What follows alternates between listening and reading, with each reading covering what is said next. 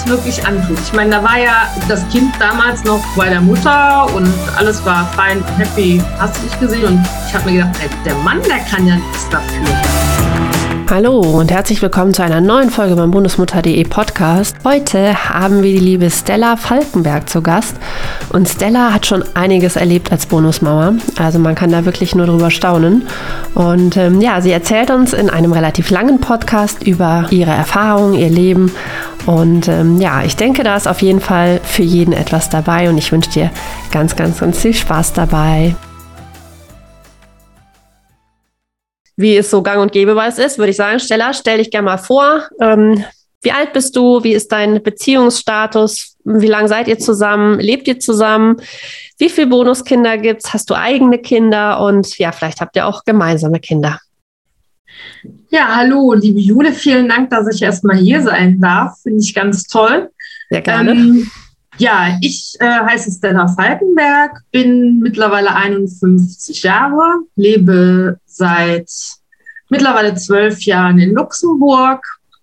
Davor hat mich mein Leben durch, ein bisschen durch die Weltgeschichte getragen. Gebürtig komme ich aus Wuppertal und bin dann mal eine Zeit lang nach Spanien abgetaucht und äh, war auch schon mal verheiratet, habe dementsprechend eine eigene Tochter.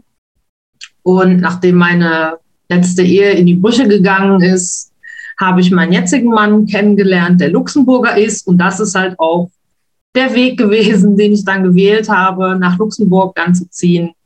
Einmal aus ähm, ja, Jobgründen und zum anderen, weil wir uns gut verstanden haben. Und er hat halt auch eine Tochter. Und Status jetzt ist, wir leben alle unter einem Dach. Es gibt kein Modell. Wir haben alle Rechte, aber auch alle Pflichten. Wie alt sind die Mädels? Ja, die sind jetzt mittlerweile 16 und 17 Jahre alt und sind äh, in bester Teenie-Manier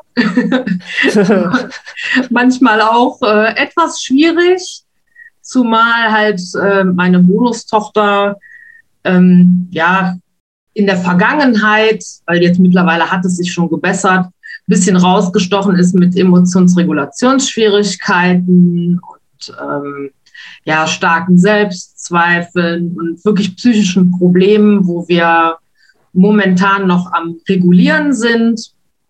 Und auch meine Tochter hat so ein bisschen ihre Problemchen gehabt äh, mit Depressionen und so, weil das halt in so einer Bonusmutter- und Patchwork-Geschichte nicht so ganz einfach ist, tatsächlich beide Kinder unter einen Hut zu bekommen. Vor allen Dingen, wenn das Bonuskind sehr viel Raum einnimmt, weil es eben eine ganz fürchterliche Vergangenheit hat. Mhm. Ähm, du hast gesagt, die Bonustochter wohnt 100 Prozent bei euch. Magst du da was zu eurer oder dazu was erzählen, wie es dazu gekommen ist? Ja, also die Geschichte war nicht ganz so einfach. Das ähm, ist auch jetzt mittlerweile, lass mich nicht lügen, die lebt jetzt seit elf Jahren bei uns. Und ganz zu Anfang war es noch so, dass wir dieses, ähm, ich glaube, das ist das das Wechselmodell. Ich habe keine Ahnung jetzt. Eine ähm, Woche da, eine Woche da ist meistens Wechselmodell. Nee, nee, Residenz ist, ist äh, nur jedes zweite Wochenende. Residenzmodell. Nee, genau. Also die waren nur jedes zweite Wochenende mhm. bei uns. Und ähm, die Grundgeschichte ist aber folgende, dass äh, die Kindsmutter sich eines Verbrechens schuldig gemacht hatte. Ähm, wodurch sie elf Monate in Untersuchungshaft war. Das war aber in der Zeit, bevor ich den Kindsvater kennengelernt habe. Und da gab es schon Probleme, ähm, weil natürlich, wenn so eine Mutter in Untersuchungshaft sitzt, dann muss der Vater sich ums Kind kümmern. Und in dieser Zeit, da war die Kleine anderthalb, zwei Jahre alt, bis sie dann drei oder vier war, und äh, der Vater hat sich liebevoll gekümmert und das hat sich auch eine ganz tolle Bindung ergeben. Und dann kam die Mutter natürlich irgendwann aus der Untersuchungshaft raus, wobei da noch kein Urteil bestand. Was hat das luxemburgische Gericht gemacht? Die haben einfach gesagt, na ja gut, okay, die ist ja jetzt dann zu Hause mit Fußfessel zwar, ne, durfte sich auch nicht irgendwie wegbewegen, aber ähm, das Kind geht jetzt mal einfach wieder zur Mutter zurück. Und bums hat man dem Vater das Sorgerecht fortgenommen was natürlich bei dem Kind ähm, ja wieder einen Schaden in der Bindung verursacht hat. aber das wusste ich damals alles noch nicht so genau und die, die Geschichte wurde halt auch immer krasser. Zu Anfang habe ich die Mutter dann auch äh, kennengelernt und man hat sich halt unterhalten und äh, man hat versucht, das Beste daraus zu machen. Aber mit der Zeit habe ich gemerkt, da ist irgendwas im Argen, weil sie mich wohl als Konkurrenz gesehen hat, was auch eigentlich normal ist, ne, weil wir Mütter sind ja Löwenmütter, wir wollen unsere Kinder verteidigen. Bloß auf der anderen Seite hat die gute Frau halt ähm, ja so psychische Machtspielchen gespielt und leider das Kind mit involviert. Und das wurde hinterher wirklich schlimm, dass ähm, die Kleine sehr stark beeinflusst wurde. Und irgendwann hat der Vater dann gesagt, nee, ich werde jetzt das alleinige Sorgerecht beantragen. Und da ging es dann richtig los. Also dann wurde es richtig schlimm. Und wir hatten eigentlich keinen freudigen Moment mehr. Ja. Ja, und ähm, ja, ich will das jetzt auch nicht so super ausbreiten. Ähm, es war eigentlich im Grunde genommen so, dass dann Querelen kamen, ähm, dem Kind wurde quasi die Zeit beim Vater immer weiter gekürzt. Die Mutter hat eigentlich alles dran zu setzen, den Vater unter Druck zu setzen, mehr Unterhalt zu zahlen. Sie selber hat aber weder gearbeitet noch Miete im gemeinsamen Haus, was die damals gekauft hatten, bezahlt. Ähm, hat sich auch überhaupt nicht bemüht, hat dann dem Vater noch die Schuld gegeben, warum sie jetzt im Grunde genommen äh, unter Anklage stand. Ähm, naja, wer sich äh, darüber informieren möchte, der kann ja gerne mal im Internet googeln unter Mantern Mord. Also die Frau hat niemanden ermordet. Ne? ich wollte gerade sagen, also ähm, nein, nein, nein. Ja, ja, genau. Aber ich würde war halt involviert als Komplizin der Haupttäterin. Das steht also auch in den Zeitungen. Deswegen kann ich da auch jetzt nichts Falsches sagen, weil die ist ja auch verurteilt wegen äh, ja, also nicht wegen Beihilfe, sondern ähm, wegen Behinderung der Justiz im Grunde genommen. Ne? Also, also wie genau der Urteilsspruch jetzt war, ist alles auf Französisch, aber im Grunde genommen, sie hat der Haupttäterin geholfen, da irgendwelche Beweise verschwinden zu lassen. Und ähm, ja, das hat ihr dann natürlich rein rechtlich das Genick gebrochen. Und ähm, sie musste dann halt nach dem Urteil weiterhin mit Fußfessel zu Hause bleiben, was natürlich auch nicht cool fürs Kind war. Aber ja, die Situation war halt problematisch, weil das Kind immer wieder in den Loyalitätskonflikt gebracht wurde. Und ich meine, man kennt das als Bonusmutter. Ne? Das Kind kommt nach Hause, also zum Papa, und dann bist du die Bonusmutter und dann sitzt du am Tisch und dann macht das Kind irgendwas und du sagst dann was dazu und dann sagt das Kind zu dir, ja, du darfst mir aber gar nichts sagen, weil du bist nicht meine Mutter. Mhm. Okay, kennen wir alle, kann man mit umgehen, indem man dann äh, zum Beispiel argumentiert, ja, ich weiß, ich bin nicht deine Mutter, aber bei deiner Mutter gelten die Regeln, die befolgst du dann da und bei Papa und mir gelten halt die anderen Regeln und dann befolgst du halt eben die. Und zu dem Zeitpunkt war mein Mann auch noch nicht so firm mit diesen ganzen Erziehungssachen, sich abgrenzen und dann halt äh, mir auch den Rücken stärken. Das kam erst mit der Zeit. Also wir haben uns da wirklich reingefuchst, was auch wirklich schwierig war, weil es wirklich ähm, auch auf der Treppe vom Eingang zum Teil zu, ja, ich will nicht sagen tätliche Auseinandersetzung, aber so gut wie. Ja, also da wurde dann geschrien und alles schön im Beisein vom Kind. Und da wurde gezankt über den Schulranzen, wer jetzt welchen Schulranzen wohin trägt und was da drin sein soll und welche, vor allen Dingen welche Adresse da drin steht, ob das jetzt die von der Mutter sein soll oder von uns und hast du nicht gesehen. Und irgendwann hat mein Mann dann einfach gesagt, so, ich habe die Faxen jetzt dicke, ich beantrage jetzt das hundertprozentige Sorgerecht. Und aufgrund der Verurteilung und der ganzen Dinge, die wir dann schon dokumentiert hatten, hat mein Mann dann nach langem Kampf auch dieses Sorgerecht dann endlich bekommen. Ja, und dann äh, zog die Kurze dann halt bei uns ein. Da war die sechs. So, jetzt ist sie 16, das heißt, sie lebt also zehn Jahre bei uns. Und in der Zeit gab es zu Anfang natürlich noch dieses Besuchsrecht. Das heißt, sie ist dann alle 14 Tage zur Mutter dann noch gegangen, weil sie wohnte ja dann hundertprozentig bei uns. Das heißt, das war dann umgedreht. Und das war der Mutter natürlich auch nicht recht. ja, und dann wurde es halt richtig schlimm. Also dann äh, ging es wirklich darum, dass das Kind ja so psychisch manipuliert wurde, dass sie zum Teil auch Lügengeschichten erzählt hat über uns. Sie wurde von uns nicht richtig versorgt und ähm, ich hätte sie geschlagen, was halt nicht stimmte. Und äh, wir hatten dann recht fix dann das Jugendamt auch bei uns. Und äh, die Geschichte war einfach richtig heftig, weil wir einfach in so einer Situation waren. Wir konnten uns nicht wehren.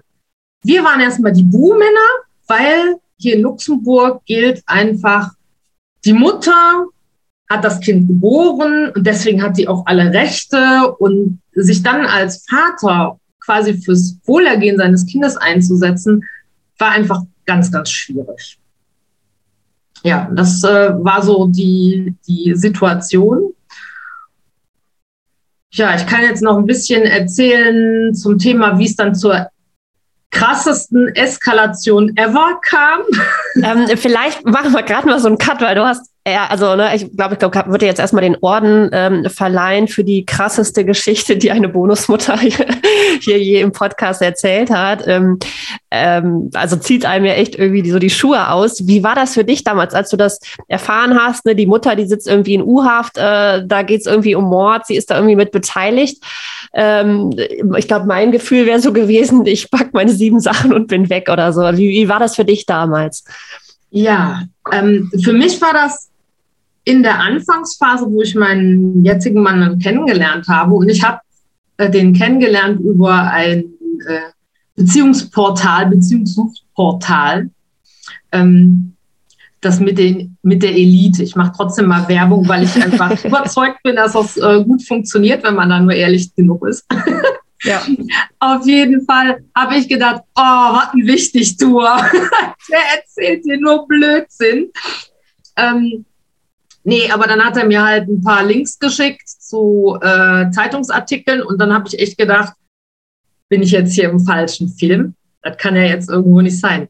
Willst du dir das wirklich antun? Ich meine, da war ja das Kind damals noch bei der Mutter und alles war fein, happy, hast du nicht gesehen? Und ich habe mir gedacht, na gut, der Mann, der kann ja nichts dafür. Der hat ja die Entscheidung nicht getroffen, dass seine mhm noch Frau sich da irgendwo mit einer Kriminellen einlässt und dann da beteiligt ist, wo die ihren Mann um die Ecke gebracht hat. Ich meine, das, ähm, ich habe wirklich erstmal gedacht, so, willst du das? Und äh, wir haben dann Folgendes gemacht, noch eigentlich bevor wir wirklich in dieses Umziehen und Zusammenziehen gegangen sind. Wir haben einfach die Kiddies mal zusammengepackt in einem Urlaub und haben erstmal geguckt, verstehen die sich überhaupt? Und das war wirklich toll, weil die beiden Mädels, die sind ja nur ein Jahr auseinander, die haben so gemacht und haben aneinander geklebt. Und seitdem ist es auch so. Klar, jetzt mittlerweile sind sie in der Teenie-Größe, ne, jeder hat ihre eigenen Interessen und so weiter. Aber die haben sich trotzdem gern. Und wenn sie sich eine Zeit lang dann mal nicht sehen, ähm, dann freuen sie sich auch, wenn sie sich dann wieder haben. Halt so richtig echte Geschwister mit Lieben und mit Zanken. Also so wie sich das gehört. Naja, und dann habe ich überlegt, machst du jetzt wirklich diesen Schritt und gehst von Spanien weg nach Luxemburg? Und war damals die Zeit 2010, da war die spanische Wirtschaftskrise. Ich habe ohne Ende geschuftet, zwölf Stunden am Tag und habe dafür 1000 Euro kassiert und habe mir gedacht, das kann es eigentlich nicht sein. Und bin dann äh, in Luxemburg relativ schnell fündig geworden, habe auch einen äh, guten Arbeitsvertrag bekommen, der auch von Anfang an quasi unbefristet war. Und äh, bin dann hergekommen und habe aber trotzdem halt 40, 50 Stunden die Woche gearbeitet, wie das halt in so einem Vollzeitjob ist und habe dann halt meine Tochter in so eine Betreuungsstruktur gegeben und die kurze von meinem Mann, die war ja halt nur am Wochenende da, da ging das. Und ähm, in der Zeit, da kommt auch so ein düsteres Kapitel meiner Vergangenheit noch raus, ähm, wurde halt der Stress immer größer im Job, weil mich mein damaliger Chef gemobbt hat, also gebosst. Also das ist ja noch mal eine Stufe höher, wenn du von deinem Chef gemobbt wirst weil du ja ähm, ja, du bist ja in der Situation, du willst ja den Job nicht verlieren. Das ist, für mich war es der erste Job hier in Luxemburg und ähm, ja, das, ähm, also ich, ich muss da echt wieder schlucken, weil das, äh, wenn ich so an diese Erinnerungen zurückdenke, ich habe mich wirklich so weit degradieren lassen von einem technischen Außendienstler, der Fenstertüren Wintergärten verkauft hat, zu einem Hundewelpenscheiße-Aufwischer. Und das hat mich so krass berührt, dass ich letztendlich in Burnout gefallen bin. Und das war natürlich besonders cool für meine Tochter und dann natürlich auch für meine Bonustochter, weil ich einfach, ich konnte nicht mehr. Also ich habe den Stress dann, dann kam der Stress dann mit der Ex noch dazu von meinem mhm. Mann und ähm, das, ich habe das einfach nervlich nicht mehr gepackt und habe so einen richtig schönen Zusammenbruch hingelegt. Und den habe ich dann erstmal auskuriert in äh, einer sechswöchigen Kur und habe mich dann darum gekümmert, mir einen anderen Job zu suchen. Und da bin ich in die Kindererziehungsschiene geflutscht und habe dann eine ähm, Zusatzausbildung gemacht zur Hilfserzieherin. Das nennt sich hier Aid Educatrice. Ja, und habe mich fortan um Kinder gekümmert, aber nicht als Angestellte, sondern selbstständig als Tagesmutter. Ja, und dann hatte ich natürlich, weil dann die Bonustochter zu dem Zeitpunkt schon bei uns wohnte, hatte ich meine Tochter, meine Bonustochter, plus noch fünf andere Stöpsel im hm. Alter von drei Monaten bis acht Jahren. Aber das war cool, weil ich war zu Hause, ich war für die Kinder da. Aber da habe ich halt auch gemerkt, dass halt mit meiner Bonustochter so einiges schief lief. Also die fing halt an, ähm, Spielsachen kaputt zu machen, das zu verstecken und anderen unterzuschieben. Sie hat gelogen, ähm, die hat äh, heimlich sich mit Süßigkeiten vollgestopft, bis ihr schlecht war und hat dann aber behauptet, nein, habe ich nicht gemacht. Zu dem Zeitpunkt hatte ich noch überhaupt kein psychologisches Grundverständnis. Und ich habe überhaupt nicht gewusst, wie ich damit umgehen soll. Ich war komplett überfordert und ähm, habe mich dann so nach und nach in das Thema eingelesen, traumatisierte Kinder, psychischer Druck und so weiter und so fort.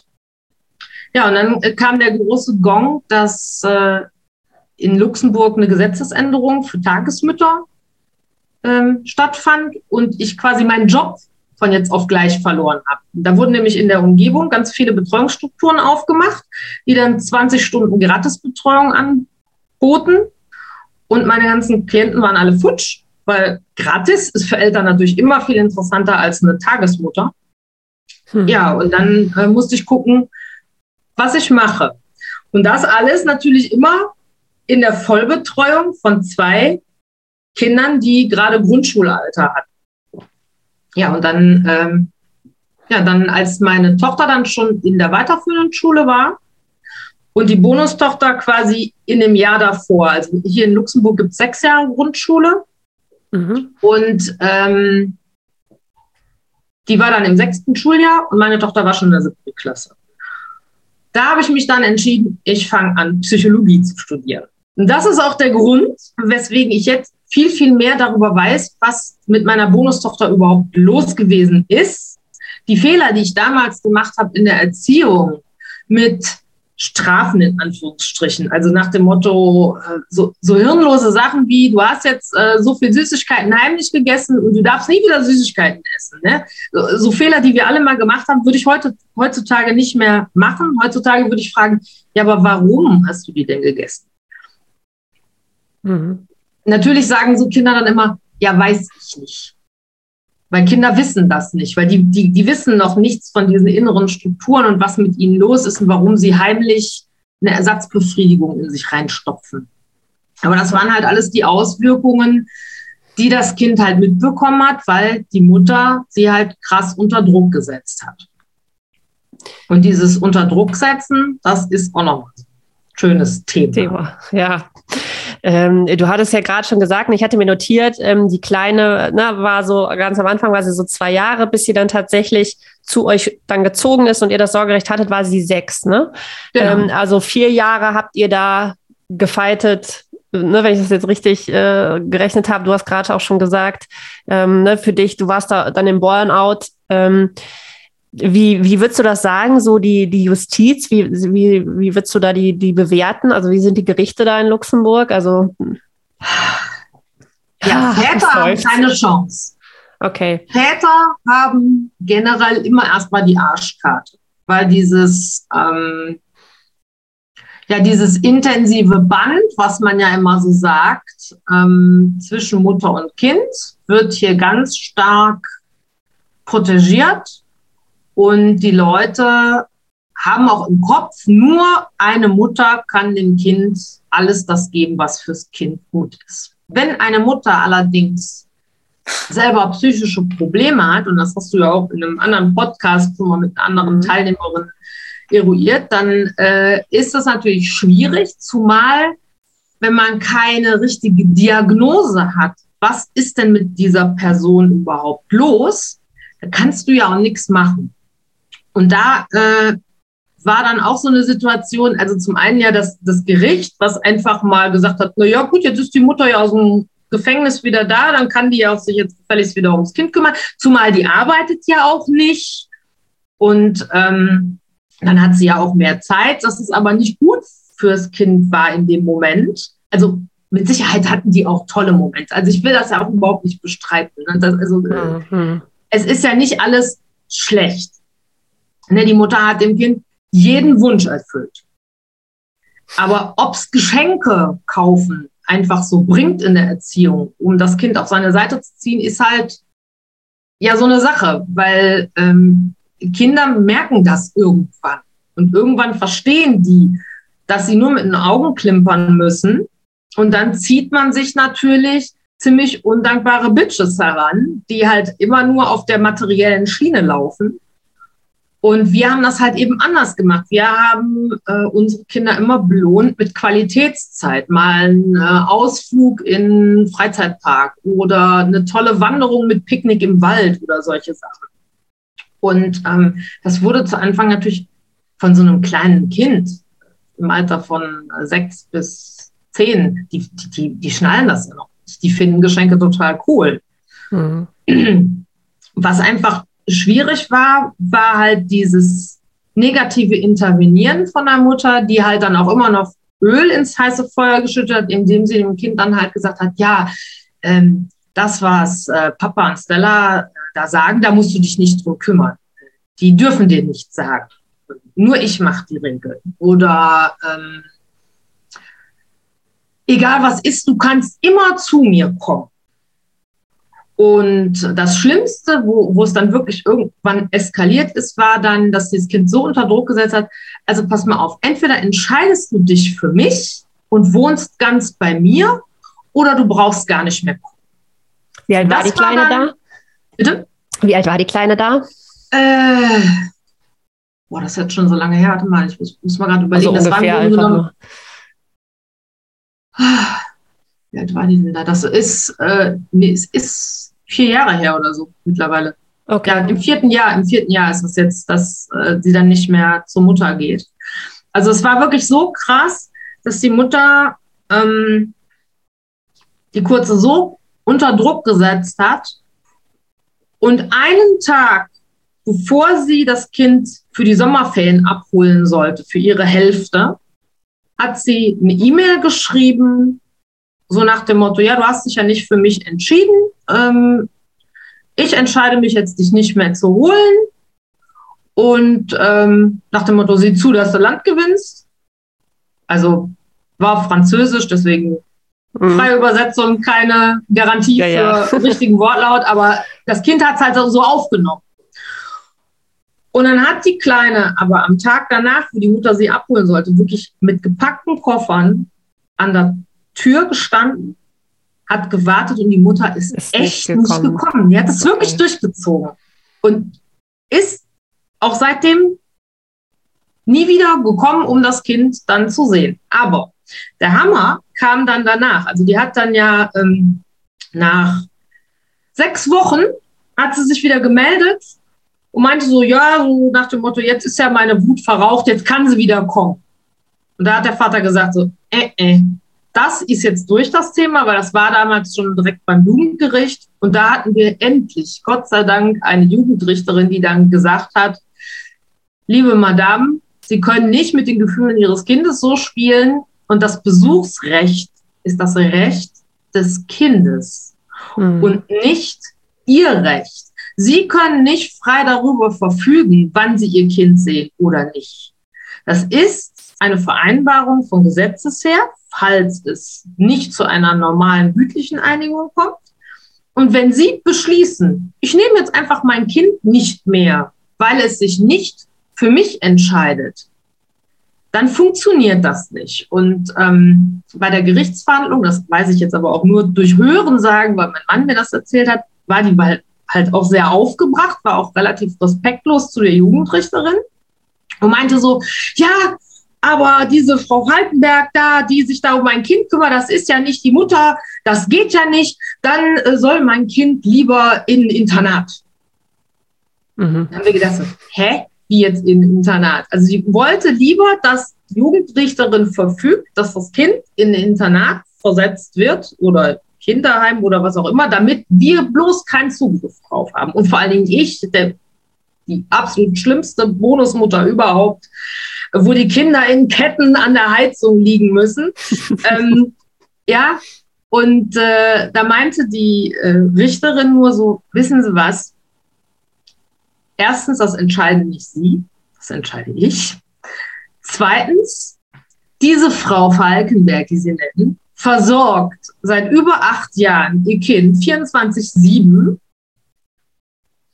und sie können diese starke Bezugsperson nicht aus dem Leben ihres Kindes radieren, weil ihr Kind kommt gut mit der klar. Und sie können halt auch nicht einfach spielen, so wie sie wollen, dass sie jetzt sagen, so, ja, jetzt hätte ich ganz gerne mein Kind mal zurück. Das funktioniert so nicht. Coole und, Richterin. Ne? Äh, ja, das war wirklich Daumen sehr hoch. schön. Die Mutter ist dann auch während der Verhandlung aufgestanden, hat dann einfach den Saal verlassen. Und dann wurde dann halt das Resturteil in ihrem Abwesenheit dann äh, gefällt, wodurch sie halt quasi alle Rechte verloren hat. Ähm, und auch alle Pflichten natürlich. Das, die einzige Pflicht, die sie nicht verloren hat, ist Unterhalt zu zahlen. Und das klappt mittlerweile nach äh, drei Jahren Klage auch endlich mal. Jetzt hat sie mal wieder einen Job. Und äh, dann geht es direkt mit Gehaltspfändung, dann, dass sie 100 Euro im Monat oder so bezahlt. Also ist ein Tropfen auf einen heißen Stein. Wir wissen ja alle, wie teuer Teenies sind. Ne? Ja. Alleine. Lebensmittel und Klamotten, die sie gerne hätten. Aber wir haben mittlerweile unsere Kids so ähm, ja, erzogen, dass sie sich halt auch nebenbei ein bisschen was verdienen und wenn sie Sonderwünsche haben, bezahlen die das halt von dem, was sie sich verdient ja. haben. Ja. Aber das war schon äh, eine harte Nummer. Und, und äh, was hat das alles mit deiner Bonustochter gemacht? Also das ist ja ein, also wirklich äh, cruel, ja. also unfassbar, dass die Mutter da ihre Tochter einfach mal auf gepackten Koffern äh, vom Urlaub sitzen lässt. Ähm, plus diese ja, wie du schon auch schon gesagt hast, die Manipulation. Also was hat, was hat das mit deiner Bonustochter gemacht? Wie, wie hat die das verarbeiten können? Die ist zerbrochen. Die ist da komplett dran zerbrochen. Die hat ähm, die krassesten Wutausbrüche ever bekommen. Die hat zum Teil ihre Matratze vom Bett, ich meine, das ist eine Latexmatratze, ja, die ist schwer wie Hulle. Die hat die quer durchs Zimmer geschleudert. Der war das auch scheißegal, dass da irgendwelche Sachen runterfallen, irgendwas zerbricht. Die hat richtig in ihrem Zimmer randaliert. Die war richtig wütend, enttäuscht. Ja, und äh, das hat natürlich auch was mit ihrem Selbstwert gemacht. Ne? Die, mhm. die, die hat keinen Selbstwert. Die hat, wenn man auf so einer ähm, Einstufungsskala guckt, die gibt's ja, da gibt's ja so psychische, psychologische Tests, die man machen kann. Glücklicherweise, dadurch, dass ich Psychologie studiert habe, hatte ich da Zugriff drauf und habe einfach mal aus Interesse so einen Test mit ihr gemacht. Und die hat null, null, null Punkte. Also kein Selbstwert, mhm. nicht vorhanden. Mittlerweile, okay, jetzt in den letzten zwei, drei Jahren haben wir sie wirklich wieder aufgebaut und so weiter. Aber nichtsdestotrotz hatten wir Phasen, wo wir einfach gemerkt haben, die, ist sich selbst nichts wert. Sie ist super in der Schule, die ist wirklich Klassenbeste und alles ganz toll, aber das bringt halt einfach die Mutter nicht zurück. Und die Mutter weiß halt überhaupt nicht, was sie für einen Schaden bei diesem mhm. Kind verursacht hat. Ich glaube auch, sie begreift das nicht mal, weil die hat selber ja auch einen Rucksack. Also bei, bei ihr in der Familie, das, was sie mir damals mal erzählt hat, war halt auch äh, der Vater mit einem Alkoholproblem, die Mutter äh, schizophren veranlagt und ähm, da war auch viel Gewalt im Spiel und ähm, es war halt die hat einfach auch eine bescheidene Kindheit gehabt. Und ähm, klar, man kann diese ganzen Dinge verstehen, aber weißt du, ich habe auch eine bescheidene Kindheit gehabt. Also ich komme aus einem Haushalt, wo immer mit Knüppel draufgeschlagen wurde. Also ich habe ähm, zehn Jahre meines Lebens in ständiger Angst verbracht, dass meine Mutter wieder einen Wutanfall kriegt, weil sie auch mit nicht mit sich zurechtgekommen ist und auf mich draufschlägt. Und ähm, deswegen weiß ich, wie beschissen sich ein Kind fühlt, wenn die Mutter dich nicht liebt, also du kannst natürlich als Mutter sagen, ah, ich liebe dich, das ist das Beste. Aber wenn die Handlungen nicht übereinstimmen, so ein Kind ist ja auch nicht blöde. Das mhm. merkt er. Hä? Meine Mutter sagt, sie liebt mich, ich kann immer zu ihr kommen, aber auf der anderen Seite hat sie mich nicht mehr geholt und hat mir nicht mal zum Geburtstag gratuliert und ruft auch nicht an und kommt überhaupt nicht. Und dann kommt noch die Entschuldigung, ja, Papa und Stella sind dran schuld, dass sie mich jetzt nicht mehr holt. Hm, Kratz am Kopf. Die Kurze ist ja nicht auf den Kopf gefallen. Die ist ja halt sehr intelligent. Und die hat das einfach schon verstanden, dass da einfach mehr Dinge im Leben ihrer Mutter stattgefunden haben, die die Mutter dazu gebracht haben, einfach diese Entscheidungen zu treffen. Die hat wirklich boah, die letzten drei, vier Jahre richtig krass drunter gelitten Mhm. Aber ich muss auch sagen, tausend Dank an ihren jetzigen Freund, der erste, erste große Liebe. Oh, oh. so schön. Der ist wirklich sehr heilsam für sie, weil sie endlich mal lernt, ich bin was wert, weil ich ich bin. Der nimmt sie so, wie sie ist. Der interessiert sich auch für diese Familiendynamiken. Äh, der fragt auch immer ganz viel. Der will auch nur helfen. Der ist wirklich äh, ein süßer Kerl. Also ähm, ich bin wirklich ganz froh, dass sie den gefunden hat, weil sie da jetzt endlich mal so zur Ruhe kommt. Und man merkt das auch im Verhalten. Ist wesentlich verständiger geworden, nicht mehr so auf Krawall gebürstet. Ne? Früher war das wirklich so, die hat ja nur gekämpft. Alles, was wir gesagt haben, erstmal nee. Und dann heimlich hat es dann doch so gemacht, wie wir gewollt haben, aber bloß nicht zugeben. Nicht zugeben. Mhm. Bloß nicht zugeben. Also so, das war so ein richtig dysfunktionales Familienverhältnis, was natürlich für uns auch nicht, nicht einfach war. Und ich danke da auch meinem Mann, der wirklich sich weitergebildet hat und der es ertragen hat, dass ich ihn mit den ganzen psychologischen äh, Lernblättern zugeschmissen habe. Und er hat die auch alle gelesen und hat sich auch in Kindererziehung weitergebildet. Und äh, wir entwickeln uns halt als Familie immer weiter. Das hast du jetzt auch noch gar nicht gesagt, ne? weil du hast ja jetzt dann nochmal, ne, wir wissen, du warst Erzieherin, du hast ja nochmal so einen beruflichen Turn, so einen Switch reingelegt. Ne? Vielleicht ja, stimmt. du magst das noch so ein bisschen einbetten in, in das, was du gerade erzählst. Ja, ich, ich glaube, ich hatte das, glaube ich, aber eben schon angedeutet. Also wie gesagt, mhm. da, da, war ja, dass mir der, der Beruf als Erzieherin ist mir ja weggebrochen, wegen dieser finanziellen ja, Problematik, ne, Gratisbetreuung in ja, äh, Strukturen, ja. in staatlichen Strukturen oder halt teure Betreuung. Ich meine, ich habe acht Euro die Stunde genommen, ist auch jetzt nicht so die Welt, ne, aber es gibt halt hier in Luxemburg Tagesmütter, die arbeiten für 3,50 Euro die Stunde. Ja, also ähm, Konkurrenz ist groß. Ja, und äh, damals habe ich mich halt entschieden, weil ich auch da immer Kinder hatte, die Probleme hatten. Sei es aus Scheidungsfamilien, sei es Kinder mit einem äh, Hintergrund mit Gewalt. Also nicht nur, ne? aber da waren schon so zwei, drei dabei, die hatten echt Probleme. Und die sind durch mich wieder, wie soll man das sagen, rund gelaufen. Darf man ja, ist ja total unprofessionell, sowas zu sagen, weil was ist normal, was ist rundlaufen, mhm. ne? aber die, die, die waren halt dann für die Gesellschaft besser zu ertragen. Das ist ja auch immer das Problem, ne?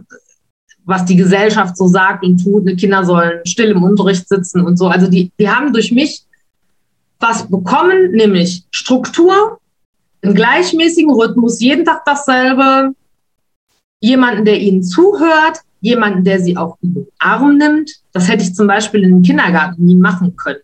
Hm. Kinder in den Arm nehmen. Oh Gott, bitte bewahren Sie die Distanz. Also jetzt nicht nur mit Corona, sondern schon davor, ne?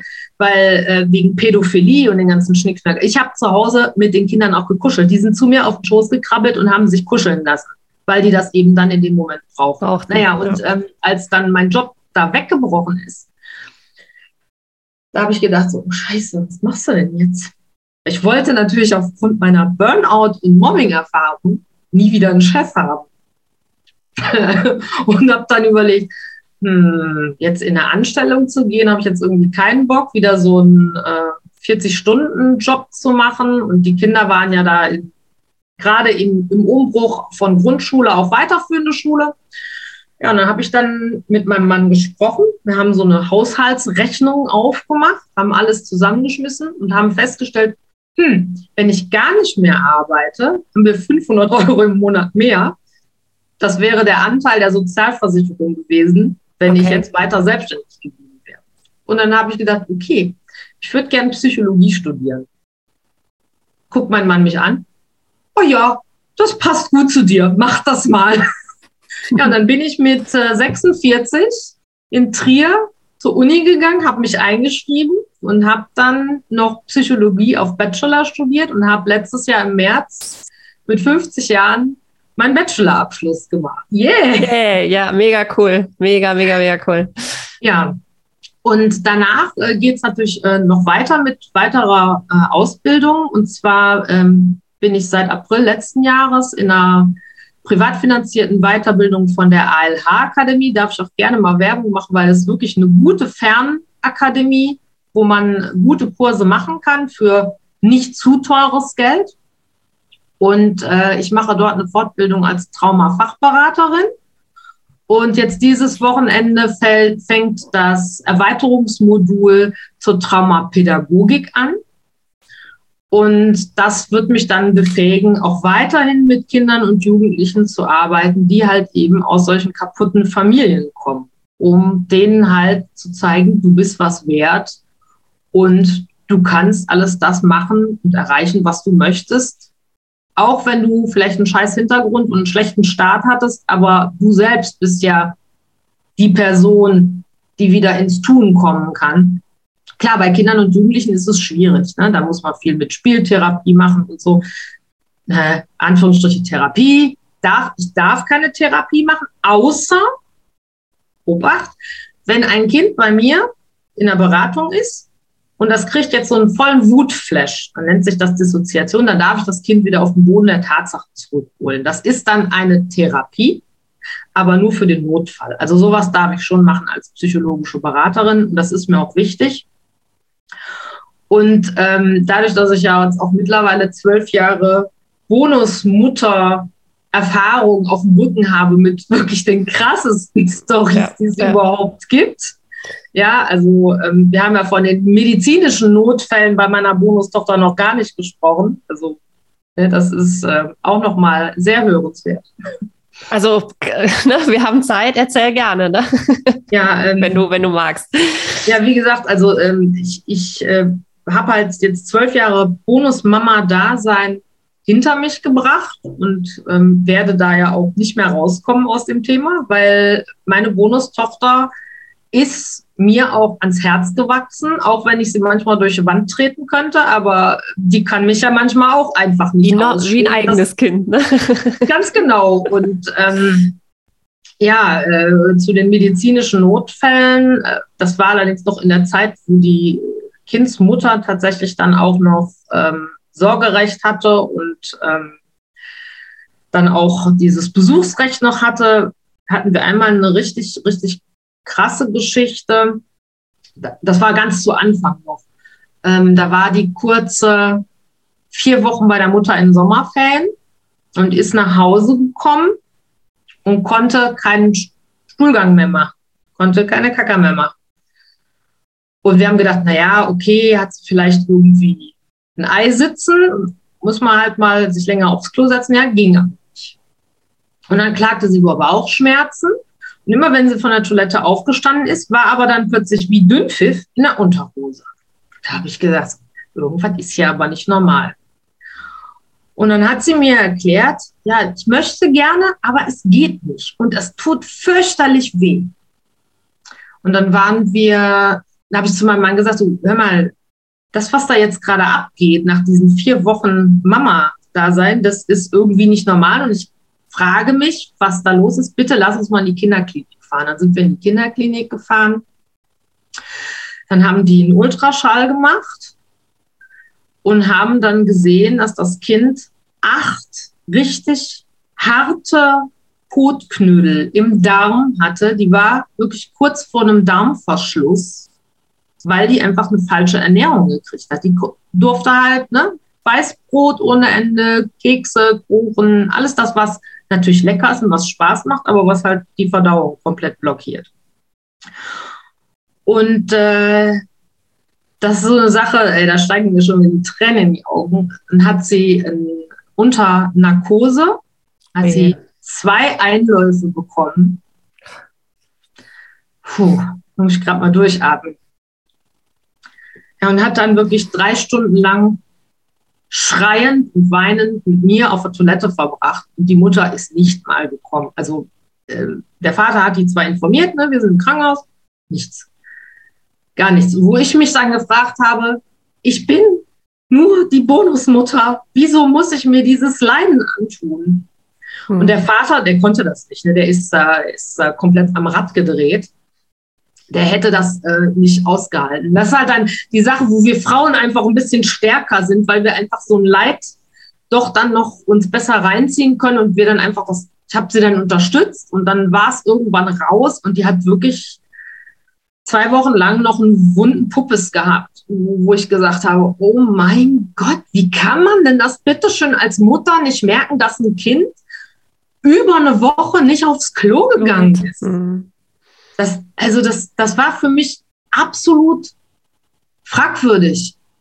Ja, und dann, ähm, ja, andere schöne Geschichte ist, irgendwann kam unsere Kurze wieder und hatte überall rote Punkte auf dem Körper. Da habe ich gedacht so, hm, hat die die Masern, hat die die Röteln? Nee, eigentlich ist sie ja schon geimpft, kann eigentlich nicht sein. Dann sind wir mit der zur Hautärztin gegangen, hat die Hautärztin gesagt, ja, das ist eine sogenannte Röschenflechte. Mhm. Okay, Röschenflechte, haben wir gesagt, hm, prima, was kann man dagegen tun? Ja, eincremen. Okay, Creme gekriegt, alles gut. Das wurde immer schlimmer, immer schlimmer, immer schlimmer. Und in der Familie meines Mannes liegt Schuppenflechte, erblich bedingt. Und ähm, so eine Flechte, so eine Schuppenflechte wird normalerweise entweder, krieg, hast du die schon von Geburt an und dann geht die irgendwann mit Adoleszenz weg oder du kriegst sie in der Adoleszenz. Sie war so in der Vorpubertät und ähm, ja, das wurde halt immer schlimmer, immer schlimmer. Und durch den ganzen Stress, die dieses Kind einfach äh, dem dieses Kind ausgesetzt mhm. war, hat die einfach eine richtig krasse Schuppenflechte entwickelt. Die war irgendwann nur noch wundes Fleisch. Da hat sie auch ihre Medikamente gekriegt und immer wenn die bei der Mutter war, die Mutter hat das nicht eingeschmiert. Die hat gesagt, ja, das musst du ja selber machen. Eine Achtjährige schmiert sich nicht selber ein. Da musst du das Kind an die Hand nehmen und musst das auftragen, damit das halt besser wird. Ja, und das waren auch so, so Sachen, das, wir haben das alles dokumentiert. Also ich, ich kann euch sagen, ihr da draußen, die ihr da jetzt zuhört, wenn ihr in der Situation seid, äh, Bonusmutter, Bonuspapa, und euch kommt irgendwas richtig komisch vor, bitte schreibt euch das auf und dokumentiert das auch mit Fotos, mit Datum, mit Uhrzeit. Lasst es auch nochmal dokumentieren von Kinderärzten. Ihr glaubt gar nicht, was da draußen alles passieren kann indem man sich einfach nicht um sein leibliches Kind kümmert. Das ist auch jetzt mal unabhängig davon, ob ich das nicht kann oder ob ich das nicht will. Ne? Die meisten mhm. Mütter, die halt sich ja nicht um ihre Kinder kümmern, haben ja selber ein Problem aus ihrer Kindheit. Ja, das muss man schon irgendwo anerkennen. Nichtsdestotrotz sind wir Bonusmamas und Bonuspapas einfach dafür da, diese Kinder zu beschützen, wenn uns wirklich daran gelegen ist klar, es ist nicht einfach. Es ist wirklich nicht einfach. Ne? Ähm, Gerade Ich meine, ich, ich sehe das so oft, wenn du deine Story hochlädst, äh, Jule, wenn dann Leute schreiben, ja, hm, und Bonuskind geht mir mal wieder auf den Zünder, weil total undankbar. Ja, die Kinder können nicht dankbar sein, wenn die das nicht gelernt haben. Dann bist du halt als Bonusmama, Bonuspapa dazu verpflichtet, denen das beizubringen. Das ist hart. Das nervt auch. Aber genau. irgendwann, irgendwann, ich verspreche euch, irgendwann wird es besser. Und ganz ehrlich, irgendwann sind die auch groß und dann ziehen die auch aus, dann stehen sie auf eigenen Beinen und dann hast du wieder deine Ruhe. Die Frage ist natürlich nur, hält man das aus? Ne? Also da darf man auch gerne mal bei sich selber nachfragen. Und das habe ich wirklich im Psychologiestudium gelernt. Ich habe bei mir selber ganz viel hinterfragt.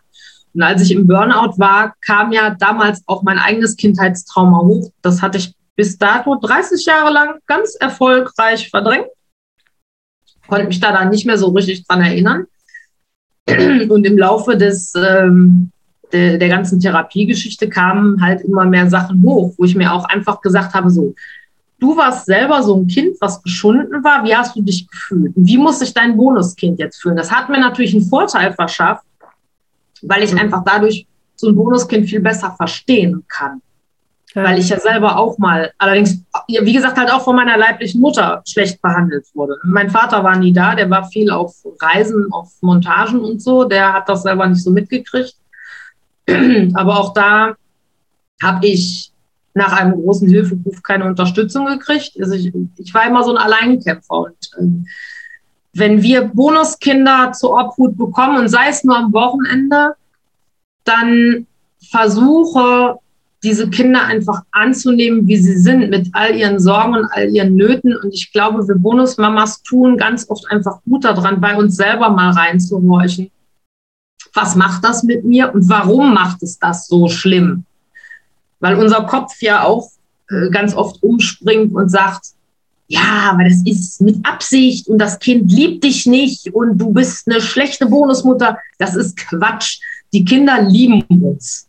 Wenn sie sich gut mit uns verstehen, dann zeigen sie uns das. Aber wenn sie uns lieben, dann zeigen sie uns natürlich auch all ihre Aggression und ihren ja, Frust und ihre Ängste. Und das ist für uns schwer auszuhalten, weil wir ja selber nie gelernt haben, mit negativen Gefühlen umzugehen. Ne? Wir kennen das alle aus unserer Kindheit, so die Generation der 70er, 80er Jahre. Jetzt hör doch mal auf zu weinen.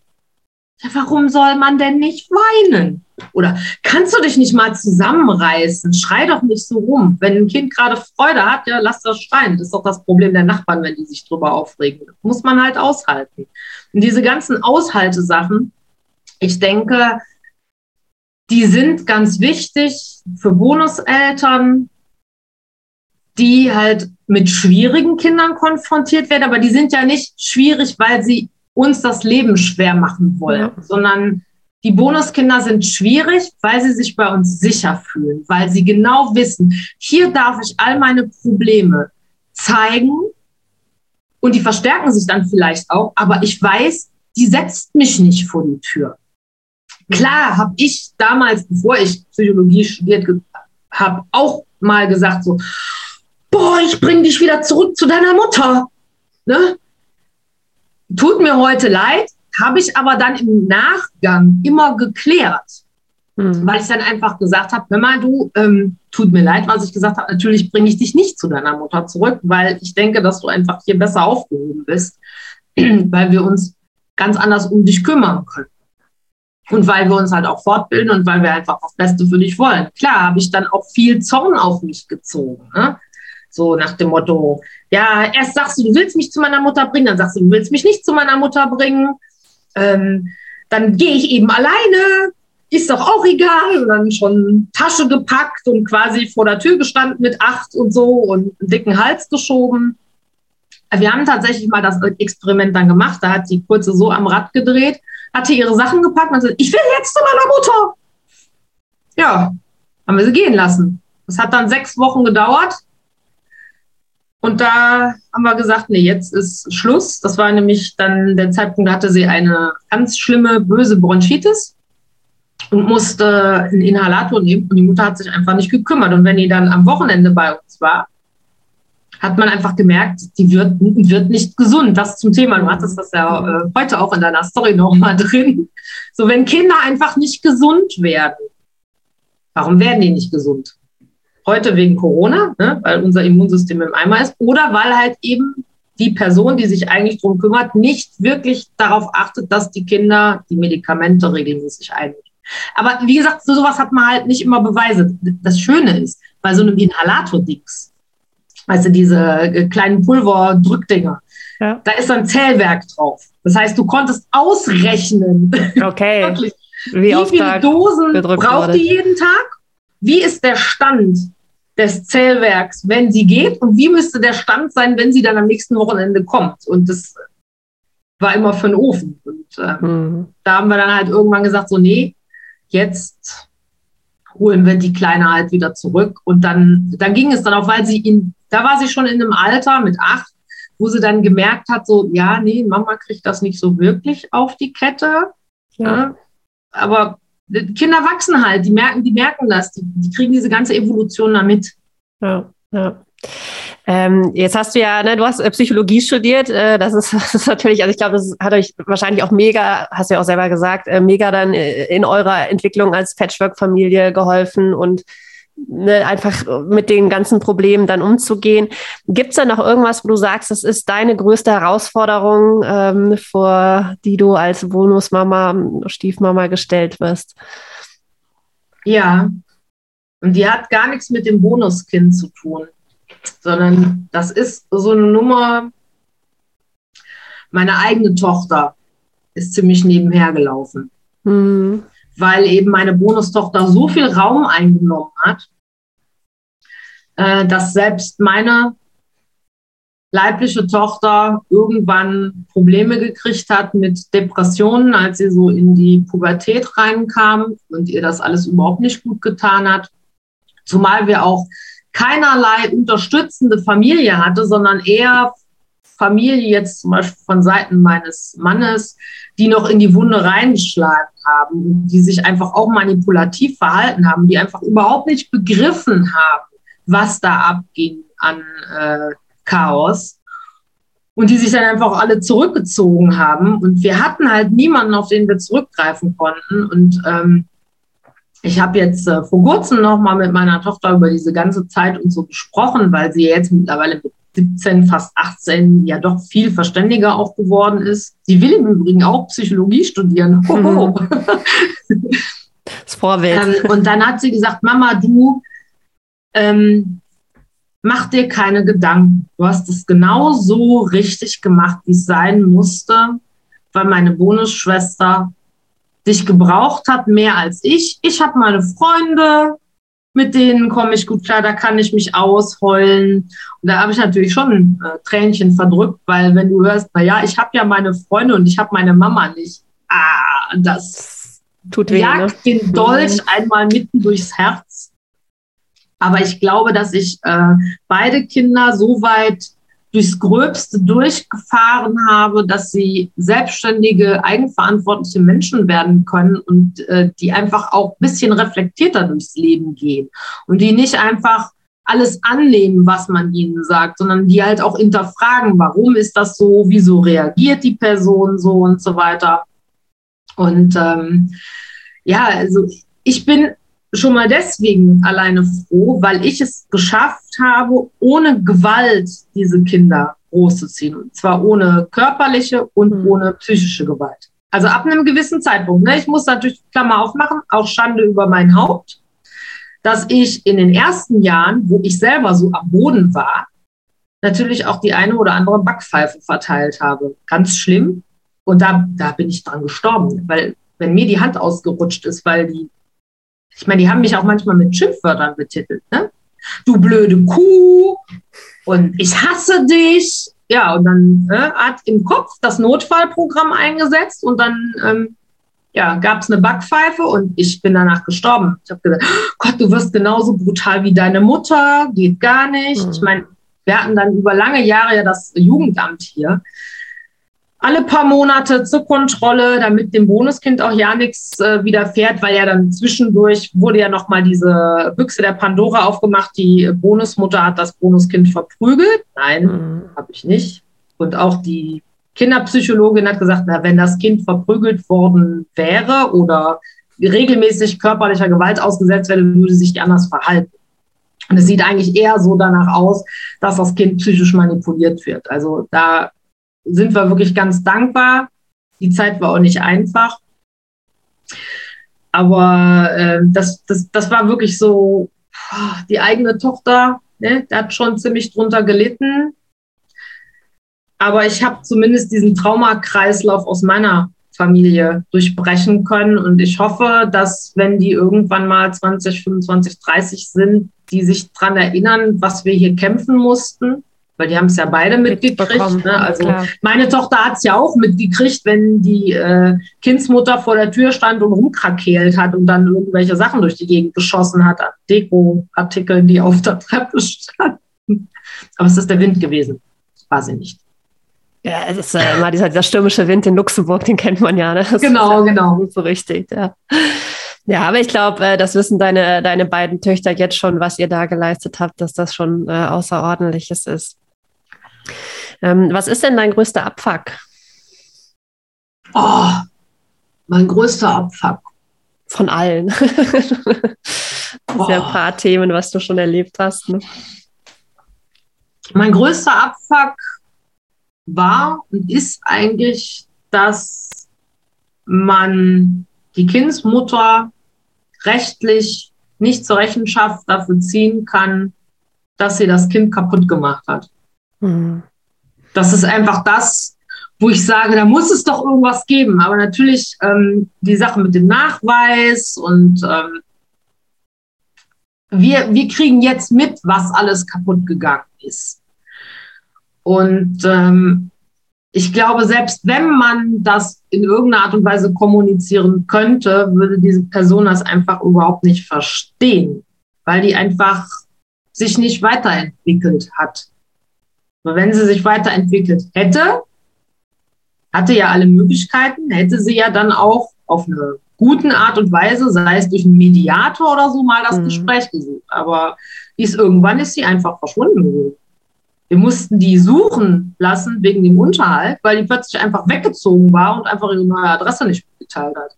Hat sich einfach ähm, klammheimlich aus dem Staub gemacht und ähm, ist aber glücklicherweise noch in Luxemburg aufzufinden äh, gewesen. Durch die Bürokratie geht das ja dann doch relativ fix. Aber ähm, was man da halt auch an, an Geld verpulvern muss für diese ganzen Gerichtsbarkeiten und äh, letztendlich kriegst du da nichts von zurück. Ne? Das ist halt ähm, Geld, was ähm, verfeuert wurde. Ne? Du hast zwar dann dein Recht, aber ob das Recht dann auch ausgeübt wird, ist dann noch die andere. Ich sage nur Unterhalt des Kindsvaters von meiner Tochter, der auch seit zwölf, zwölf Jahren keinen Cent bezahlt und äh, der in Spanien wohnt und wo ich auch hinterher renne. Also insofern ähm, ja, also wie gesagt, man, man kann die Menschen einfach manchmal nicht zur Rechenschaft ziehen. Du weißt, sie haben Unrecht getan, du weißt, die haben unwiederbringlichen Schaden verursacht. Und letztendlich müssen wir mit den Folgen leben und müssen versuchen, die Kids von diesem schlechten Erlebnis irgendwie befreien oder ihnen helfen, das zu verstehen, warum, wieso, weshalb das so gewesen ist. Und ich glaube, das ist so mit der größte Abfuck, weil du bist hilflos. Los. Du bist ja. ohnmächtig. Du kannst einfach nichts tun. Du kannst nur versuchen, im Hier und Jetzt die Kinder safe zu beschützen und ähm, denen einfach Liebe zu geben, Verständnis und für sie da zu sein. Und ich bin so froh, dass äh, meine Tochter zu mir sagt, Mami, ich hab dich lieb. Ich konnte das mit 17 zu meiner Mutter nicht mehr sagen. Die habe ich, hätte ich den Teufel gejagt. Da hast du doch einiges wohl richtig gemacht. Ne? Ja, ja. Gibt es denn irgendwas, was dir helfen würde? Ich denke, was ganz, ganz wichtig ist, ähm, nicht nur in Luxemburg, sondern auch ähm, generell, dass es viel mehr Menschen gibt, so wie ich, die sich in diesem Traumawissen weiterbilden und die zum Beispiel Angestellte vom Jugendamt schulen, die einfach mit Trauma nicht immer was am Hut haben. Die sehen einfach nur vor den Kopf, die sehen aber nicht in den Rucksack hinein. Und ich denke, es würde einfach helfen, wenn dieses globale Netzwerk an Traumapsychologie noch weiter ausgebaut werden würde, wenn es verpflichtend werden würde, auch ähm, für Richter, für ähm, Staatsanwälte, für äh, Kinderanwälte, sich mit dem Thema Traumapsychologie zu befassen, weil ähm, wir wissen das alle. Egal, was du erlebt hast, es bleiben immer die schlimmen Erlebnisse im Kopf hängen, weil unser Gehirn darauf programmiert ist, immer auf Notfall zu achten. Und es sind immer die Sachen aus unserer Kindheit, die uns so sehr im Kopf bleiben. Ne? Also es ja. muss ja gar nicht mal sein, dass du Eltern gehabt hast, die dich misshandelt haben. Es reicht ja einfach, wenn du ein paar Idioten in der Klasse hattest, die dich jede Woche verprügelt haben oder die dich einfach total krass ge gemobbt und gedisst haben und du einfach keinen Bock mehr hattest, in die Schule zu gehen. Und das bleibt ja bis ins Erwachsenenleben. Also da kommen bei mir auch noch äh, wieder Erinnerungen hoch, wo ich sage, ja, wenn du einmal in einer Opferhaltung bist, bleibst du, wenn du dich nicht selbst drum kümmerst und du dich nicht über Traumapsychologie informierst, bleibst du einfach da drin. Und das ist halt auch mein Ansinnen, weswegen ich halt auch auf Instagram meinen Kanal aufgemacht habe, ähm, dass ich die Leute aufklären möchte und dass ich mit meiner psychologischen Beratung die ich anbiete, den Leuten Wissen zu Traumapsychologie vermitteln möchte und wie sie damit umgehen können und wie sie vor allen Dingen lernen können, mit dem, was sie im Rucksack haben,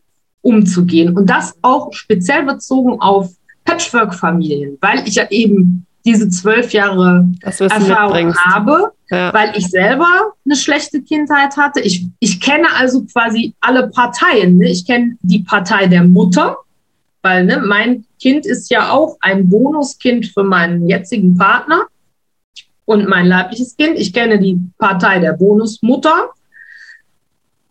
Ich kenne aber auch das Gefühl, wie man sich als Kind in so einer Situation fühlt. Okay, meine Eltern haben sich nie scheiden lassen. Hätten sie es vielleicht mal besser gemacht, wäre ich vielleicht ein bisschen safer auf der Welt gewesen, weiß ich nicht. Aber ähm, ich weiß, wie beschissen man sich als Kind fühlt. Und ich weiß auch, wie sich die Gerichtsbarkeiten, die, die Leute fühlen, die halt rechtlich involviert sind. Ja. Ich habe zwar nie Recht studiert, aber ich habe es ja gemerkt, wir haben ja auch mit einer Kinderanwältin gesprochen, die dann auch gesagt hat, ja, es müsste eigentlich viel mehr Hilfen für die Kinder geben. Jetzt gibt es Gott sei Dank schon die Möglichkeit, einen Kinderanwalt zu bestellen, der dann auch äh, anteilig von den Eltern und vom Staat sogar bezahlt wird, also je nach Einkommensschicht. Und das ist auch ganz wichtig, dass Kinder rechtlich abgesichert werden und zwar nicht von demselben Anwalt, der sich um Mama oder Papa kümmert, sondern halt einen eigenen Anwalt, der auf die Kinderrechte achtet, dass die auch durchgesetzt werden. Und ich denke, mehr kann ich einfach nicht tun. Ich weiß, ich kann nicht die ganze Welt retten. Nein, aber wenn ich nur einer Familie helfen kann, dass das Bonuskind und das leibliche Kind, dass die glücklich werden können, dann habe ich meinen Soll erfüllt, dann bin ich schon froh, dann bin ich happy und ähm, also äh, wichtig wäre unter anderem, ah, das ist auch noch eine, eine Sache, die mir sehr am Herzen liegt, die Väter mehr zu unterstützen. Weil Väter haben so oft die A-Karte. Wirklich ganz schlimm. Alleine was Unterhalt für die Ex-Frau und fürs Kind angeht. Und ähm, da wird ja überhaupt nicht geguckt, wenn er dann eine neue Familie hat, dass er vielleicht sich ein neues Leben aufbauen will. Die, diese Männer, die, die werden in finanziellen Ruin getrieben. Und da wundert man sich, dass, dass dann Familien auch daran zerbrechen, auch neue Familien, die es eigentlich brauchen würden. Ne? Also ich denke, da ist auch ganz wichtig, nochmal Stärkungsarbeit für die Papas und Bonuspapas dieser Welt zu machen und die vor allen Dingen auch da drin zu bestärken. Liebe Papas und Bonuspapas, wenn ihr merkt, dass eure Ex-Partnerin irgendwelche manipulativen Spielchen mit eurem Kind macht, ja, dann dürft ihr euch dagegen wehren und ihr dürft auch Löwenpapas werden und ihr dürft euch mit Herzblut drum kümmern, dass das Kind ganz zu euch kommt. Klar ist das auch mehr Stress, weil man dann eigentlich keine Freizeit mehr hat. Ja, weil Mama, Papa ja. sein 24-7, ne? Aber dann weiß man wenigstens, das Kind ist safe und sicher und es kriegt dann vielleicht hinterher mit 16, 17 kein Borderline-Syndrom oder fängt an, sich zu ritzen oder äh, kriegt eine Binge-Eating, Essstörung oder fällt in die Magersucht. Das sind auch alles Sachen, die passieren können, wenn es mir als Kind eben scheiße gegangen ist. Ja. Also ich finde deinen Appell super, sehe das aber auch selber so ein bisschen kritisch, ne, weil wir ja auch in dieser Situation sind, dass wir sagen, der Kindsvater kämpft wie ein Löwe. Ähm, die Möglichkeiten, die wir aber zumindest hier in Deutschland haben, ähm, das ist schon sehr beschränkt. Also ne, wir haben jetzt ja mit Ach und Krach haben wir es jetzt hinbekommen, dass das Kind zu, dass das, das Kind zu uns ziehen durfte und es wollte ja auch zu uns ziehen. Ne, und das war ein, ein Riesenakt. Ähm, von einem alleinigen Sorgerecht oder so sprechen wir nicht oder alleinigem Auf, äh, Aufenthaltsbestimmungsrecht. Aber ähm, ich bin da voll bei dir, ne, dass, ähm, ne, und wir haben ja auch die, dieses Thema schon lange, tragen wir mit uns mit. Ähm, ne, und man hätte es auch schon vor zwei Jahren machen müssen oder ja, nur die Zeit war da einfach nicht reif, aber vom Grunde her, wenn man es denn dann angeht und das Kind da irgendwo mit einem an einem Strang zieht, dann besteht definitiv aber auch die, die Möglichkeit oder dass, dass man es halt dann auch so hinbekommt, wie man es äh, hinbekommen möchte. Ne? Ja, also wichtig ist auf jeden Fall immer Fortbildung. Ähm, kauft euch Bücher, macht Coachings mit Leuten, die sich damit auskennen. Ähm, wie gesagt, es, es tut ja auch nicht weh, mal in die Bibliothek zu gehen und sich tatsächlich mal ein Fachbuch aus der Psychologie zuzulegen. Also man lernt da ganz viel Sachen. Also ich biete ja zum Beispiel auch Psychoedukation an, die dann beinhaltet, ich erkläre erstmal, was passiert in so einer Stresssituation im Gehirn. Was ist das Notfallprogramm? Warum sind wir so hilflos, wenn wir im Notfallprogramm sind? Warum können wir nicht mehr äh, logisch denken? Warum geht dann alles nur noch Emotionen? Und das ist auch noch so ein Appell. Ne? Lasst eure Gefühle zu. Ne? Und lasst, dem, lasst den Kindern auch den Raum, die Gefühle zuzulassen. Auch wenn da ganz viel Hass und Wut ist. Aber Hass und Wut beinhalten auch Trauer. Es ist halt nur eine andere energetische Nummer, ne? weil wenn ich Hass und Wut rauslasse, dann kann ich zeigen, ich lebe noch. Und wenn die Trauer aber erstmal bei mir angekommen ist, dann werde ich so hilflos und dann werde ich mhm. ohnmächtig und das werden Kinder nicht gerne. Ne? Kinder werden dann immer zickig und ähm, ja, schmeißen dann Sachen durch die Gegend. Oder sie gehen dann halt, wenn sie wirklich in diesem Trauermodus drin sind, in die Selbstverletzung, weil sie einfach sich nicht anders ausdrücken können. Und ähm, da ist es, das ist auch so eine Sache. Oh, die, die liegt mir so am, am Herzen. die, die psychologische Versorgung in Deutschland und Luxemburg ist katastrophal. Und ich kann nur sagen, aus eigener Erfahrung, auch niederschwellige Beratungsangebote können einem erstmal helfen, helfen. Mhm. dass es nicht schlimmer wird. Das Problem ist natürlich, Menschen, die schon mal in den Brunnen gefallen sind, die schon keine Kohle mehr haben, weil sie aufgrund von psychischen Problemen ihren Job und ihre Arbeit, also Job und Arbeit ist dasselbe. also die, die halt ihre finanziellen Einkünfte verloren haben, die vielleicht auch noch Schulden haben durch die Ex-Partnerschaft, durch Scheidungsmodalitäten etc. Die können sich private Anbieter nicht leisten. Warum zur Hölle ist es so schwierig, dass die Krankenkassen da einspringen? Warum wird da jeder Cent umgedreht? Ne? Also die geben so viel Geld für Blödsinn aus, die Krankenkassen zum Teil, ja, ähm, aber nicht für diese Basisversorgung. Ich finde gerade die Basisversorgung mhm. wichtig. Wo gehe ich denn als Eltern zuerst mal hin, wenn mein Kind am Rad dreht? Ich gehe zum Kinderarzt, der kann mir, okay, bei körperlichen Sachen helfen. Wenn es ein guter ist, hat er auch so ein kleines Modul an psychologischer Erster Hilfe gelernt, aber der macht ja keine Therapie. Äh, psychologische Psychotherapeuten, die wirklich gut ausgebildet sind. Ja, da sind die Wartelisten ein Jahr, zwei Jahre und das ist so eine Sache, die mich auch nervt. Ne? Unsere Kurze, die hat Bedarf, die, die müsste eigentlich ihr Trauma aus der Kindheit aufarbeiten. Aber Herrgott, nochmal, es kann ja nicht so schlimm sein, ist ja nicht suizidal und verletzt sich auch nicht selber. Kann sie erwarten. Mhm. Äh, Leute, wo kommen wir da hin? Also es gibt nicht genügend Therapeuten. Es gibt auch nicht genügend Heilpraktiker mit Therapeutenausbildung auf psychischer Therapie. Aber es gibt genügend psychologische Berater und die musst du halt immer privat bezahlen. Zahlen. Und wenn es ein ja. guter ist, der dann noch eine Zusatzausbildung hat, ja, da kostet die Stunde dann schon mal 100 Euro. Ja. Und dann frage ich mich mal, kann da nicht die Krankenkasse einfach mal sagen, ja, okay, wir übernehmen ein Drittel davon? Muss ja nicht die Hälfte sein, aber wenigstens ein bisschen Irgendwas, was ne? von denen zu ja. helfen. Dann wird es vielen dann vielleicht auch schon mal leichter fallen. Und dann würden die nicht in ihren eigenen vier Wänden versuchen zu kitten, Ne? Mhm. Weil wir wissen ja alle, ne? Medikamente vom Psychiater sind alle ganz toll für die Symptome, aber die ähm, greifen Ursache, ne? das Übel an der Wurzel. Ja. wir müssen Ursachenforschung betreiben und wir müssen aufklären, wir müssen entstigmatisieren. Ähm, ich sage immer, jeder hat einen Knall. Ne? ich ja auch. Weil ich könnte auch sagen, ich lege meinen Kopf in Ruhe ich habe ja selber eine schlechte Kindheit gehabt. Ich habe jetzt äh, viel Chaos in der Patchwork-Familie gehabt. Ich könnte eigentlich jetzt mal nur noch chillen und mich entspannen. Nein, ich grab ja immer noch weiter. Du musst noch weiter, genau. Ja, aber ja. wenn es so Leute wie mich nicht gäbe, dann, äh, ja, dann geht die Gesellschaft halt ganz den Bach runter. Und äh, die Kinder sind ja immer die, die leidtragend sind. Und Kinder sind unsere Zukunft und die müssen gestärkt werden. Und deswegen setze ich mich auch einfach dafür ein, dass Kinder und Jugendliche auch niederschwellige Angebote zum Beispiel von der Krankenkasse komplett bezahlt ja. kriegen. Wobei, also ich weiß, in Deutschland gibt es natürlich auch, es gibt auch kostenlose Angebote, also beispielsweise eine Caritas oder sowas, äh, ne, die bieten auch wirklich so eine kostenlose Beratung an, dass die einen unterstützen. Ne, ist natürlich dann kirchlicher Träger, aber gut.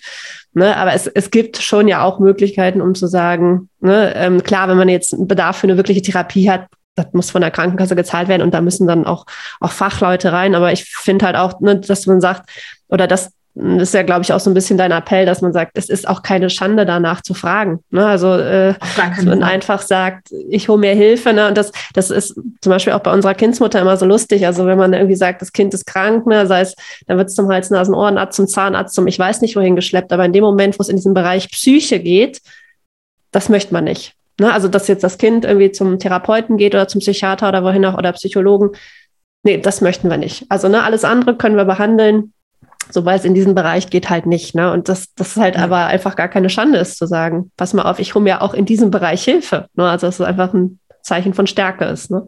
Ja, ich meine, wenn die Wanne verstopft ist, holen wir uns ja auch den auch Klempner, Klempner machen genau. selber. Ne? Oder wenn irgendein Kabel aus der Wand, oh, machen wir einen Elektriker. Das sind ja auch niederschwellige Angebote. Da holen wir ja jetzt nicht genau. einen Konstrukteur, der mir ein neues Haus baut. Ne? Also die kleinen Baustellen können auch von niederschwelligen Angeboten durchaus ganz gut ähm, ja, befriedigt werden. Vor allen Dingen, weil wir Trauma als Traumafachberater ist man ja berechtigt, therapeutische Interventionen zu machen im Rahmen der Psychoedukation. Mhm. Und das ist okay. Klar, ich darf kein Heilversprechen geben, gebe ich auch nicht, weil manchen Leuten kannst du einfach nicht helfen, wenn die nicht bereit sind, von sich aus an sich zu arbeiten. Das ist, das ist auch mein, mein allerliebster Lieblingsspruch. Du kannst die Situation nicht ändern und du kannst die Leute, die die verursachen, nicht ändern, aber du kannst dich ändern. Deine du kannst deine Art und Weise darüber zu denken und zu handeln, kannst du ändern. Und dann nimmst du es auch einfach ein bisschen leichter. Herr Gott, was habe ich mir damals den Kopf zerbrochen, äh, dass mein Bonuskind mich nicht mag. Aber zu wem ist das Bonuskind immer gekommen, wenn es ein Problem hatte? Auch zu mir und hat ihr Herz ausgeschüttet und hat mir alles erzählt. Wo ich mir gesagt habe, naja, irgendwas machst du ja richtig, weil sonst wäre ja dieses Wär's Vertrauen nicht, nicht da. Genau. Das heißt, das ist ja auch eine Form der Liebesbezeugung. Ne? Also wir dürfen auch bei Kindern definitiv nicht verwechseln, Liebe wird nicht durch Kuscheln gezeigt, sondern Liebe wird durch übergriffiges Verhalten vom Kind gezeigt. Crazy, crazy. Ja, das ist total crazy, aber das gibt halt diese Sicherheit. Und wenn wir als Bonuseltern und auch als normale Eltern, ja, also ne, wenn wir da diese Einstellung zu ändern, dass dieses Verhalten von wütend sein, von rumschreien, von stur sein, von äh, stundenlang rumdiskutieren, wenn wir das einfach annehmen und sagen, ja, okay, das ist ein Freischwimmen. aber die fühlen sich sicher bei uns, weil bei anderen Leuten sind die sozial angepasst. Da würden die sich nie ja. im Leben trauen. Ne? Das ist ja auch ne? diese große ja. Diskrepanz, die wir oft haben, wenn wir in die Schule gehen und wir dann äh, fragen so, ja, ist denn mein Kind oder mein Bonuskind auch so bei Ihnen? Nein, total lieb, völlig angepasst, alles toll, bester Schüler, ähm, macht super mit, alles immer höflich, wo wir uns dann fragen so, hä? Kommt da vielleicht ein anderes Kind nach Hause? Ich würde sagen, sprechen wir über das gleiche Kind. Ne? genau.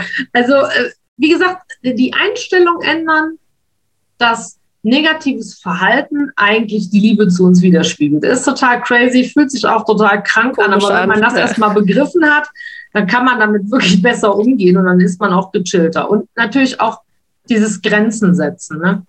Ja. Gerade als Bonusmama. Also ich hatte das äh, ja jetzt in den Weihnachtsferien so richtig heftig, wo äh, meine Bonustochter so richtig ausgerastet ist und mich auch zum ersten Mal weggestoßen hat von sich, mhm, weil die okay. einfach überhaupt nicht mit sich selber mehr klar kam. Wo ich dann auch gesagt habe, so, jetzt sage ich mal Stopp und jetzt werde ich von der Bonusmutter zur weiblichen Bezugsperson und mehr nicht. Was natürlich im Umkehrschluss für meinen lieben Mann bedeutet hat, der kriegt von mir hintenrum noch die Erziehungstipps, aber umsetzen muss er die selber. selber. Okay. Ja, das hilft auch oft, ne? weil, weil Kinder ja uns oft als Eindringlinge in ihr Leben sehen. Und die haben ja auch durch diese Infiltration, die die von den leiblichen Eltern kriegen, immer im Kopf, ja, Bonuseltern haben mir nichts zu sagen. Mhm. Das Problem ist bloß, wenn das Bonuskind bei einem lebt, dann haben die Bonuseltern sehr wohl was zu sagen. Wenn man das aber klar differenzieren kann und sagen kann, okay, ich sage dir was in Bezug auf unsere Hausregeln und da hast du dich dran zu halten. Bis zu einem gewissen Maß. Man kann immer über alles diskutieren. Deswegen ganz wichtige Sache auch, die ich auch allen Zuhörern und Zuhörerinnen nochmal ans Herz legen möchte. Macht regelmäßig Familienbesprechungstisch. Ähm, holt alle an den Tisch, gebt euch den Raum, wenn zum Beispiel wieder eine schwierige Situation war, dass jeder seinen Senf dazu geben darf. Ob das jetzt Sinn macht oder nicht, bleibt erstmal eingestellt. Aber erstmal sprechen lassen, ausreden lassen. Vielleicht auch mal aufschreiben, ein Brainstorming machen, dass einer quasi wie ein Protokollführer ist. Und dass dann wenn alle Argumente auf dem Tisch sind, sortiert wird in sinnvolle Argumente oder Quatschargumente. Ne? Also du mhm. hattest, glaube ich, mal einen nice Beitrag dazu, ne? so Quatschargumente. Bin mir nicht mehr sicher, ob ich es bei dir gesehen habe oder bei jemand anderem. Aber ja, weiß ich nicht mehr. Ist auch, ist auch wurscht. Also es gibt ja auch Quatschargumente, so nach dem Motto, äh, wenn du willst, dass ich früher ins Bett gehe, dann musst du mir ähm, erst noch Vanilleeis geben oder so Quatsch. Ja, also solche, solche Argumente halt. Man kommt ja bei kleineren Kindern dann auch schon mal vor, die jetzt noch Grundschulniveau haben oder die gerade erst in die weiterführende Schule gekommen sind, dann sind die auch erst mal zehn. Da funktioniert das Gehirn sowieso nicht. Und ja, Pubertät ganz schwierig, da hat man sowieso nur noch Brei im Gehirn, weil alles umstrukturiert wird.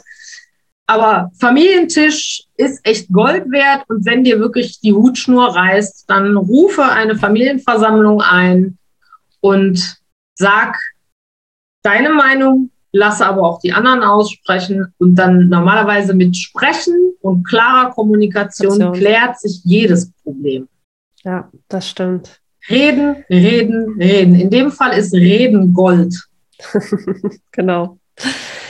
Ja, hör mal, wir nähern uns schon dem Ende. Gibt es denn sonst noch irgendetwas, was du schon immer mal zu dem Thema sagen wolltest?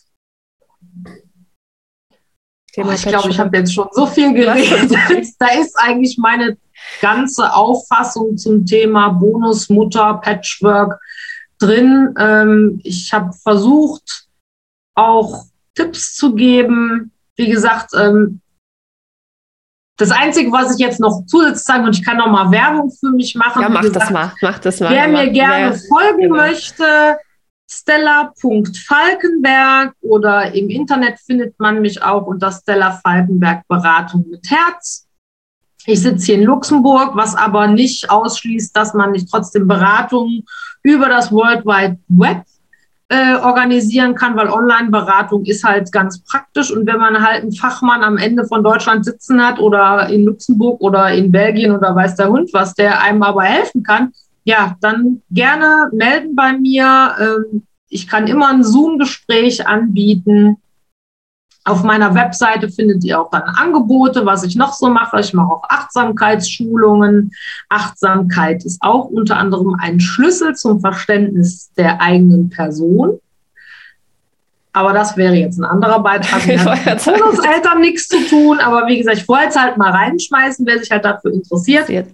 Und wenn da draußen Bonuseltern sind, die von einer Bonusmutter, die zwölf Jahre wirklich das krasseste Beispiel an Familienstruktur oder an, an dysfunktionaler Familiendynamik hatte, ähm, dann meldet euch gerne. Ich denke, ich kann euch bestimmt ganz gute Tipps geben. Fühlt euch frei. Ich bin für euch da. Und in diesem Sinne, vielen Dank, genau. dass ich hier sein ja, durfte. Sehr, sehr gerne. Wir werden, äh, ne, du schickst mir all deine Links, wir werden in den Show Notes, werden wir das alles verlinken, dass man dich da wunderbar findet. Und cool. äh, ja, ich sage ganz herzlichen Dank für dieses wunderbare Gespräch, für deine Offenheit und für alles, was du uns da wirklich von dein, deinem, aus deinem Leben erzählt hast, auch sehr viel Persönliches, was du preisgegeben hast. Also vielen, vielen Dank. Ich glaube, das wird ganz vielen ähm, weiterhelfen, das einfach auch zu hören. Ne? Und ähm, wie man ja, finde ich, also ihr seid auch wirklich ein ganz tolles Beispiel Beispiel dafür, dass man sieht, wenn man kämpft und am Ball bleibt, dass es dann am Ende des Tages dann irgendwann, auch sei die Durststrecke noch so lang, dann irgendwann dann doch klappen kann. Also wie gesagt, vielen lieben Dank. Ja, ich sag danke, dass ich da sein durfte. Hat Spaß gemacht. Aber wie gesagt, begrenzte Zeit. das ist eh schon der längste Podcast, aber das macht ja gar nichts. Ja, okay, dann äh, splitten wir den einfach. Genau. Lieben Dank. Mach's gut. Juhu. Tschüss. Tschüss. Ja, liebe Zuhörerinnen, liebe Zuhörer, ich hoffe, dir hat das Interview gefallen und äh, vielleicht konntest du auch etwas für dich äh, daraus mitnehmen. Schreib mir gerne auf Instagram unter dem Post der heutigen Folge, kommentiere, was, ja, was dir dazu einfällt und ähm, was das Interview vielleicht auch mit dir gemacht hat. Und wenn du selber einmal interviewt werden willst, schreib mir auch einfach eine E-Mail an bundesmutter.yahoo.com und dann bist du vielleicht schon auch bald selber mit dabei. Ja, ich danke dir fürs Zuhören und wünsche dir noch einen wunderschönen Tag. Bis bald.